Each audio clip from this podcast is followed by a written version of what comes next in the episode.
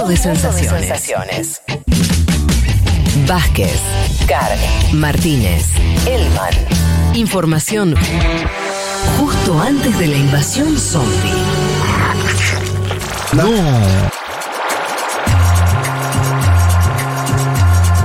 Juan Manuel, ante todo, un abrazo.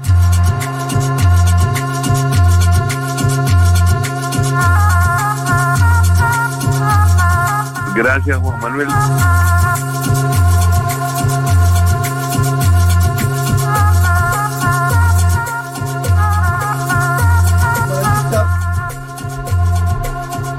Bueno, hola, ¿estamos? Eh, aquí estamos eh, de regreso. Eh, ¿Nos vamos a Perú? Vamos a hablar un poco entonces de, del gobierno tan variante de Castillo, pero hay que decir que no ¿Cómo le gusta el cae. avioncito, Dieguito, eh? Hay que decir que no cae tampoco, Pedro. Todavía no cae. Todavía no cae. Claro. Vos lo ves cada no vez peor. Porque algunos decían que había salido fortalecida esta última. Sí, la el periodo de vacancia última fue la semana pasada, que no se logró, lo comentamos en este mismo programa.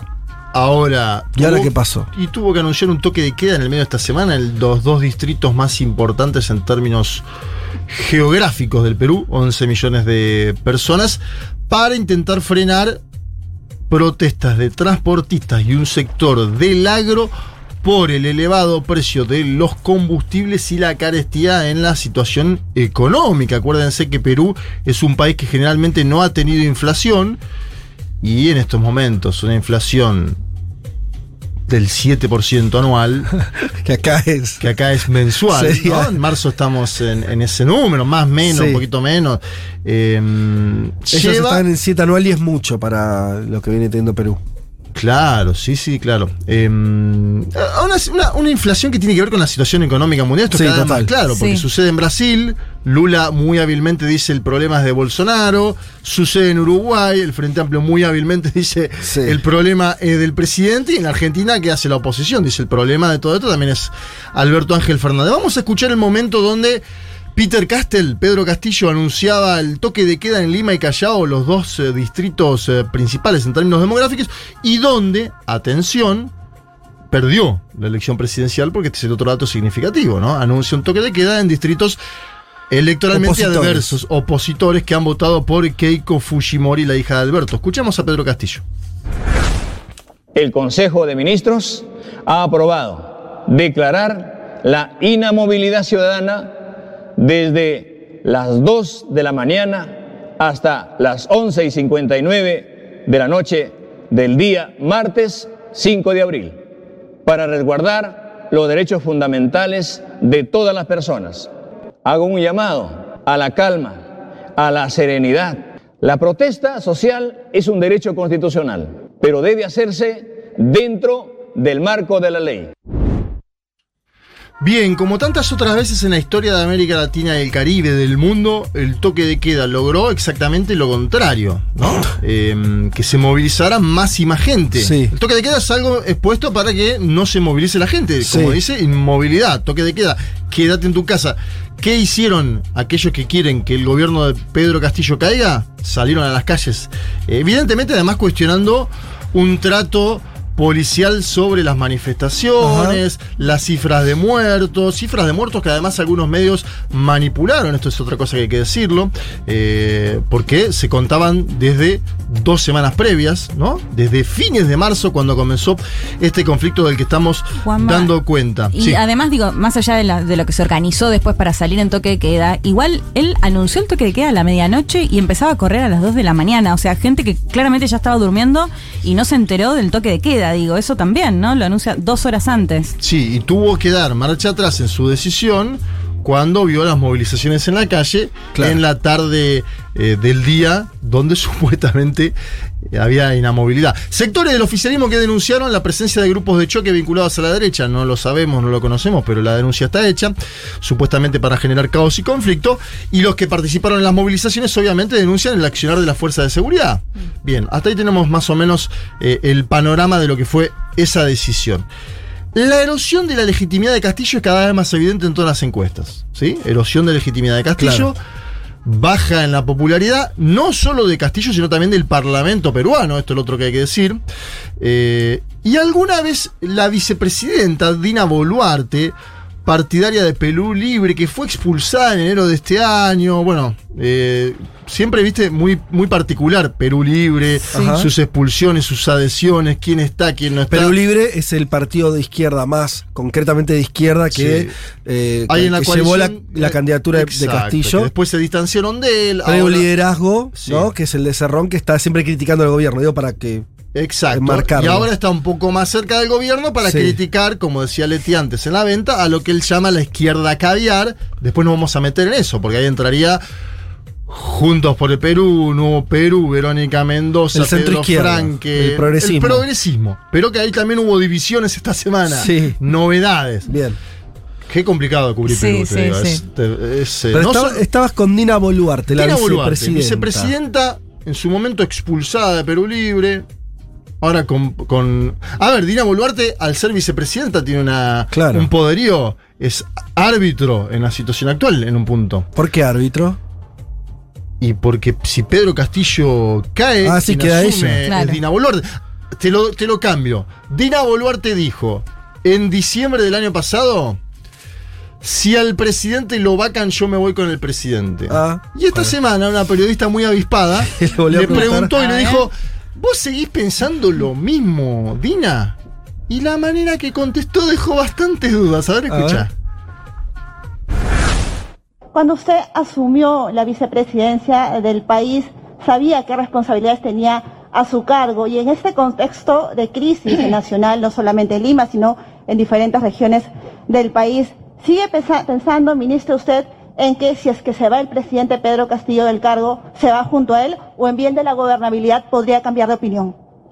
Mire, no le voy a eh, contestar en este instante esa respuesta. Yo creo de que eh, yo convoco a la madurez política, a la madurez social, a la madurez y a esa responsabilidad como ciudadanos peruanos. El presidente ha sido elegido por cinco años, la constitución así lo respalda. Creo de que los errores se pueden ir rectificando y madurando también en el Ejecutivo las responsabilidades.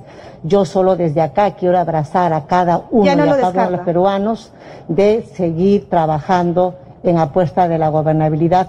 Primero es la patria, primero es la tranquilidad y con orgullo de peruanos salgamos adelante de esta crisis política, pero en unión con todos. Muchas gracias, buen día, hasta luego. Ah, Impresionante en el medio, la colega sigue, ya no lo Sí. descarta. Y Boluarte no contestó nada. Listo, Me está. parece que después le tiraron las orejas porque en un acto público con Pedro Castillo, ella dice, la oposición va a seguir golpeando. Y con Pedro Castillo, acá tiene un pronóstico que creo, a mí no me gustan nunca los pronósticos políticos, pero estoy seguro que Dina Boluarte acá casi seguro va a fallar en este pronóstico. Dice, seguirán golpeando y nos iremos el 28 de julio de 2026. vos decís que no. Y estamos en 2022, amigo. Sí. Eh, ni siquiera en julio. Hay que ver quiénes se van también. Claro, ¿no? eso pensaba, por ahí ella se queda. Igual, o sea, entiendo pero- que un- una de las, de las posturas era, bueno, si llegan a destituir a Pedro Castillo, que se quede ella y, Sí. y se quede y haga un llamado a elecciones adelantadas, ¿no? Es decir, que se puede llegar a quedar hasta ese momento. Sí, claro. Que, que obviamente es distinto que se vaya en el mismo momento si lo destituyen a Pedro Castillo. No, ¿por qué? Porque la tercera en la línea de sucesión es María del Carmen Alba, que expresa a la derecha Claro. de la política peruana. Boluarte, con los matices que uno podría poner, tiene sintonía con el presidente de la nación. Quiero que vayamos al Congreso peruano, que está también señalado por la baja en la aceptación, que está también muy cuestionado. Cuestionado desde hace años, cuando empezó toda esta crisis política que tiene el Perú, porque hubo un pedido, una moción que salió favorable, pero no con la mayoría que podría significar una vacancia en términos de votos, ¿sí? Esto también hay que marcarlo. Es una exhortación no vinculante a que Pedro Castillo dé un paso al costado. La presentó una congresista llamada Roselí Amuruz Dulanto del partido Avanza País. Dijo directamente, Castillo ya fue, a este gobierno le quedó todo grande, se tiene que ir. La escuchamos.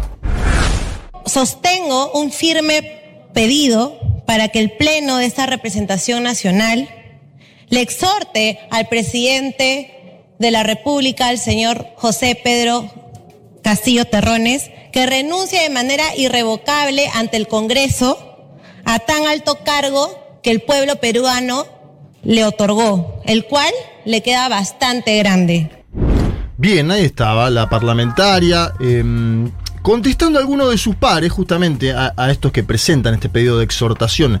En el Congreso apareció en los medios de comunicación una ex conductora de televisión que actualmente es diputada. Hablo de Sigrid Bazán de Juntos por el Perú, que participó en este programa en una entrevista en el año 2020, primer año de la pandemia. Y Sigrid Bazán que dice, la salida no puede ser simplemente la eyección del presidente de la nación, del señor Castillo, ya que la elección de un sucesor no elegido directamente en las urnas no augura un buen desenlace. Dice, para eso miremos la historia de los últimos Claro. cinco años, seis años en el Perú. Y entra otro punto en escena que yo comentaba antes. En las encuestas de valoración pública, no solamente es Castillo el que aparece cuestionado, sino también el Parlamento que ahora lo quiere exhortar a que dé un paso al costado. Escuchamos a esta joven eh, Sigrid Bazán, parlamentaria de Juntos por el Perú. Eh, algo que nos ha demostrado la historia es que un presidente que no ha sido elegido en las urnas de manera popular no augura ningún buen desenlace, ningún buen resultado. Lo hemos visto con el señor Vizcarra, con el señor Merino, con estos cambios que han surgido por eh, vacancias, por pretensiones congresales, ¿no es cierto?, de querer gobernar el país desde el Congreso, pero aquí la gente votó por el señor Castillo. No nos gusta ahora Castillo, pues nos hacemos responsables. Y los que votamos por Castillo diremos, oye, nos ha decepcionado, tenemos que fiscalizar, tenemos que exigir cambios, tenemos que exigir que el presidente enrumbe el país y cumpla con sus promesas. Bien, ahí está. Un presidente no elegido en las urnas no asegura un buen desenlace. La gente votó por Castillo, dice.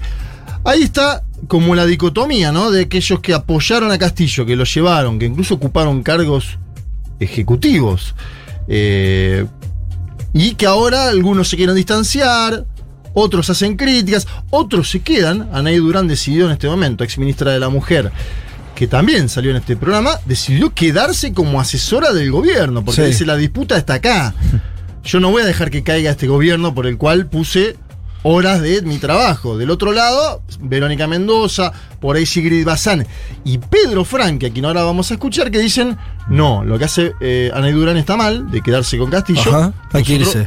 Somos oposición, obviamente. Durán dice, eh, es crítica esto, y dice que vamos a hacer furgón de cola de la centroderecha o derecha que quiere la salida de Castillo.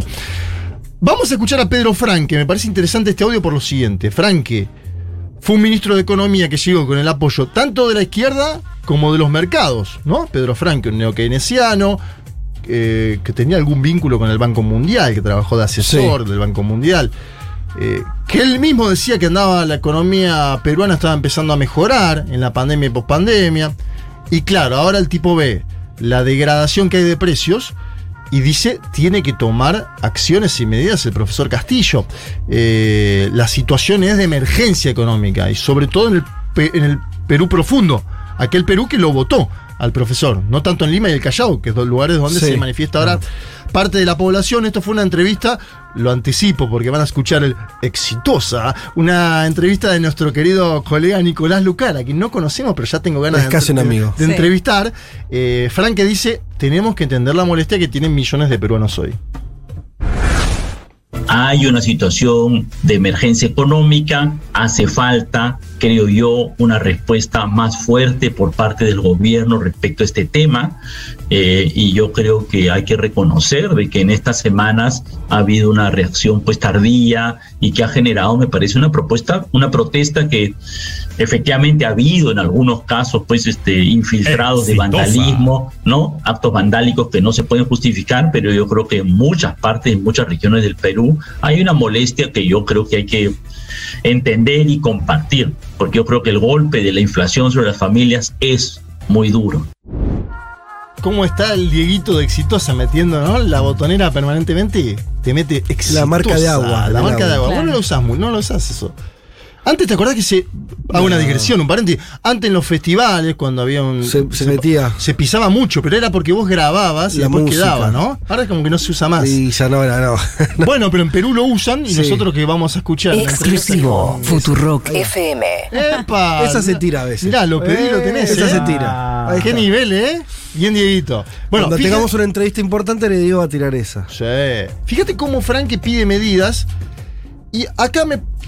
Anaí Durán se queda en el gobierno, pero también pide medidas. Pues yo tuve, la entrevisté el mismo día que dejó el cargo de presidenta Sí. de, de Nuevo Perú. Ajá. La entrevisté por la tarde con Mario Weinfeld en Nacional. Sí. Y dijo que el gobierno tiene que tomar medidas. Entre ellas, un impuesto a la minería. Es decir, todo el progresismo está pidiendo medidas, incluso los que se quedan y los que se van. Me suena todo lo que decís. Las medidas no las toma el Ejecutivo. Sí. Te suena todo, ¿no? ¿Te, te Bueno, parece parecido? digo, tengo un déjà vu. Franke propuso una reforma tributaria que era, si querés, eh, interesante digo, en términos de lo que podía generar en Perú, que fue bloqueada por el Congreso. El Digo, Ahí Congreso. también entra, ¿no? Ahora, Sí, le están pidiendo igualmente Sí. acciones un poco más firmes. Hoy, por ejemplo, hay una presentación de propuesta de Castillo Mm. de reforma constitucional, que también tiene que tener tratamiento en el Parlamento, para ir Sí. contra los monopolios, que son también los formadores de precios. Ojo, ahí hay una, hay una política que puede tener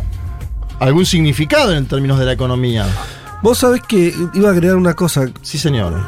eh, Y te voy a contar algo del comunicado de Anaí Durán saliendo de Nuevo Perú, criticando esa formación. Solamente ah, que me llama la atención que si vos ves eh, eh, los distintos procesos, puede Sí. ser el, el peruano, puede ser el chileno, que ahora después este, el man va a desarrollar, el propio argentino y demás. Sí, señor. Entonces estas intrigas palaciegas, gobiernos que no terminan de hacer pie, alianzas políticas medio desmembradas, difusas, o eh, en peleas constantes, en todos los casos nunca aparece la gente, ¿viste? O sea, cuando digo la gente no Bueno. quiero ser, no quiero ser algo es activos sociales movilizados. Sí, ¿no? queda como una pelea superestructural, decís vos. En otra época, Sí, cuando digo en otra época es cinco años atrás, no hace 30, había en, los gobiernos había más calle, ¿no? Eh, Me parece que ahora hay poca calle, Bueno, ¿no? O, o poca participación de en, en estos debates de organizaciones sindicales, de movimientos sociales, donde,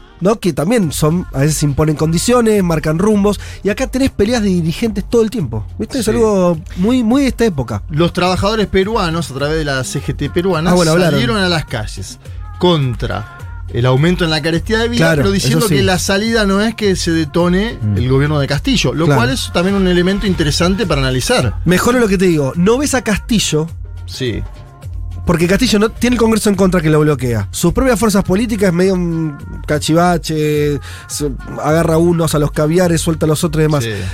Pero nunca hace un llamado más a, a- a balancear con lo popular, con, con lo- algo que él tenía Bueno, supuestamente y es lo que fuerte. dice Anaí Durán cuando yo la consulté Ajá. el día jueves. Ella dice: el gran peligro que tiene Castillo hoy es que toda esa base que lo apoyó Sí. y que lo llevó a la presidencia Sí. en el interior profundo peruano ya desconoce su legitimidad. Y no es que va a salir a marchar para Claro, defender a su y, y gobierno. que en su momento se movilizó Claro. igual cuando claro, cuando, fue, cuando Keiko fraude. Fujimori denunció el fraude, los Tiene campesinos, las y claro. los campesinos se movilizaron. De hecho, cayó muy mal el toque de queda justamente diciéndole, bueno, fuiste sindicalista, la Total. popularidad que tomó en el 2017 fue por manifestarse frente al Ministerio de Educación y ahora eh, responde como la derecha, le decían, ¿no? Desde algunos ex aliados. Yo me quedo con esto que decía Juan hace un ratito acerca de, de las encuestas que daban, o sea, que vos decís, a, a Castillo no lo quieren, no lo quieren cada vez menos, pero el Congreso no cae bien, digo, cae incluso peor.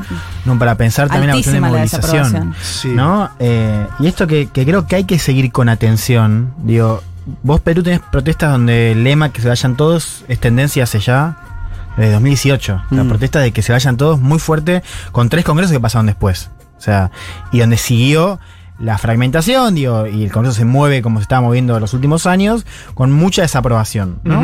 Esto decía Fede, digo, de, de- de cómo acá tenés un gobierno que de alguna manera tenía el desafío de volver a acercar a una parte de la sociedad con su política, o con sus instituciones, mejor dicho, porque no es solamente, o sea, vos medís Congreso, medís Poder Judicial, todo da muy mal en Perú. Sí. Perú, incluso si vos mirás encuestas a nivel regional, el apoyo a salida autoritaria y la desconfianza así como más fuerte con todo el sistema es, diría, las, las más altas de la región. Y acá, digo, me parece que para pensarlo a nivel estructural, es una chance que se está, se está cerrando, digamos. eh, de Castillo, digo. Castillo tenía una, una posibilidad, ¿no? casi de manera única, digo, si uno miraba las candidaturas. Pero esa Si uno posibilidad miraba el Congreso, no. reconectar. Si uno Pero miraba el claro, Congreso, no, que iba a porque estar Congreso difícil. no, pero, pero a nivel. Eh, claro, Congreso te, te la tomo, digamos. Pero. Y justicia también, y medio de comunicación Sí, también. pero, jo- Pero reforzando eso, justamente si vos tenías todo eso obturado y ya se sabía que era Sí. así, vos te esperabas un gobierno que su presión iba a venir más con tener a favor la calle, Sí. organizaciones Es un sindicales. gobierno que no tiene la calle y que no ha no podido, tiene las gober- no ha instituciones. podido gobernar bueno. estos nueve meses. Sí. Eh, lo otro que hay que decir es, la calle dice que se vayan todos y el Parlamento y la justicia dice que se vayan Castillo. ¿Se entiende? No, no, Eh, Ahí, ahí, eh, dentro de todas las fuerzas políticas del propio Congreso, Hmm. hay un- se cuidan las espaldas, digamos. La verdad que es esa. No dicen, sí, dinamitemos eh, esta función parlamentaria que Hmm. estamos haciendo y vayamos a elecciones. Creo que nadie quiere elecciones hoy en el Perú, que es el otro dato. Eh, Sí. Y en el medio de todo esto aparece que yo creo que es impresentable lo que ha pasado esta semana con... Vos no podés po- tener un primer ministro de un país que hable de Mussolini y de Sí, Hitler sí. eh, públicamente como habló en Huancayo. La verdad, eh, ab- a- absurdo lo que pasó. Absurdo en todo punto de vista. Porque después tenés que. Esa, esa base movilizada que confiaba en Castillo. ¿Cómo defiende un gobierno que tiene un señor como este, no? Digamos, un, un- un momento de crisis, ¿no? Las declaraciones que hace valen, es, es- parece, parece Sí. un meme. Che, estás en un gobierno de crisis. La declaración vos déjame a mí, voy a defender a. No, muchachos. No, y de no hecho antes había hecho unas declaraciones cuando le preguntan si se terminó el gobierno de Castillo, dando a entender que esa era una posibilidad también. Digo, Bueno, eso es lo otro, que también es parte de un, un conglomerado político latinoamericano, y ahí voy a lo que decía Fede, donde en los ejecutivos hay más cuchillo que decisiones, ¿no? Vamos a escuchar finalmente a Pedro esa. Castillo, Peter Castel, en Huancayo, porque dice, con la soga al cuello, estoy dispuesto a hacer los cambios que sean necesarios. Nosotros asumimos la crítica y también asumimos que hay que ser autocríticos y siempre lo hemos dicho. Y por eso expreso al pueblo de Huanca y al país que si ustedes ven algún sector, algún ministro que no abre las puertas y que no funciona, tráiganos una propuesta y yo haré de inmediato el cambio correspondiente. Porque tenemos que ser un, gobierno que atienda las necesidades del país. Si es cierto que nos hemos equivocado en poner a una persona que se encasilla en su sector y más obedece a su director, a su viceministro, a su sector y no atiende a la población, díganlo. Estoy dispuesto a hacer los cambios inmediatos. Bien, ahí estaba, lo típico, ¿no? El ABC, pero ¿cuántos cambios ya hizo Castillo? Dos pedidos de vacancia, Sí. enfrentó una exhortación ahora del Congreso que pide que se vaya.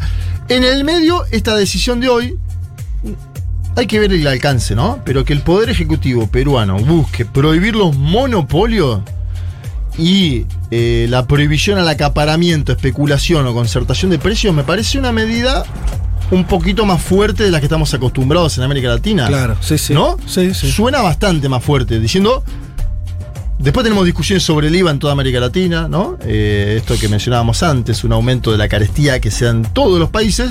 Atención, por primera vez tenés un gobierno, muchas veces indicado de que iba para hacia el chavismo, no sé qué, y que hasta ahora no tomó ninguna decisión grande en No. lo económico. Esa segunda reforma agraria es algo que Sí. nadie la vio, ¿no? Nadie la vio. Esta, este- esta búsqueda de prohibir los monopolios y al menos la, la idea de prohibir el acaparamiento, la especulación o la concertación de precios por parte de las cadenas formadoras de precios, me parece un dato significativo importante que habrá que ver cómo se implementa, porque para eso también necesitas gente movilizada bancando un gobierno que después tiene un impresentable que habla de Mussolini y de Hitler. Bueno, eso. Bueno, qué lindo. Eh, vuelvo con esto de que me- vamos, vamos yendo a una, una región donde la agenda se parece mucho. Sí, señor. ¿Viste? Porque vos- no, ya no solamente la cuestión de estas alianzas de gobierno, también ahora vos traes el- la cuestión de, de la agenda más concreta de económica que tiene que ver con controlar la inflación, aumento de precios, quién, eh, quién le pone ese cascabel al gato, eh, cuestión im- impositiva. Eh, ¿no? En el caso de Perú, obviamente, con el tema minero y demás, pero en el caso argentino son las retenciones, o sea, me parece Sí, que... y la guita que está fuera también en el caso argentino, Bueno. con esta propuesta de. Y tenés la tendencias marcadas. ¿no? Eso, El lo que tema digo. coalición.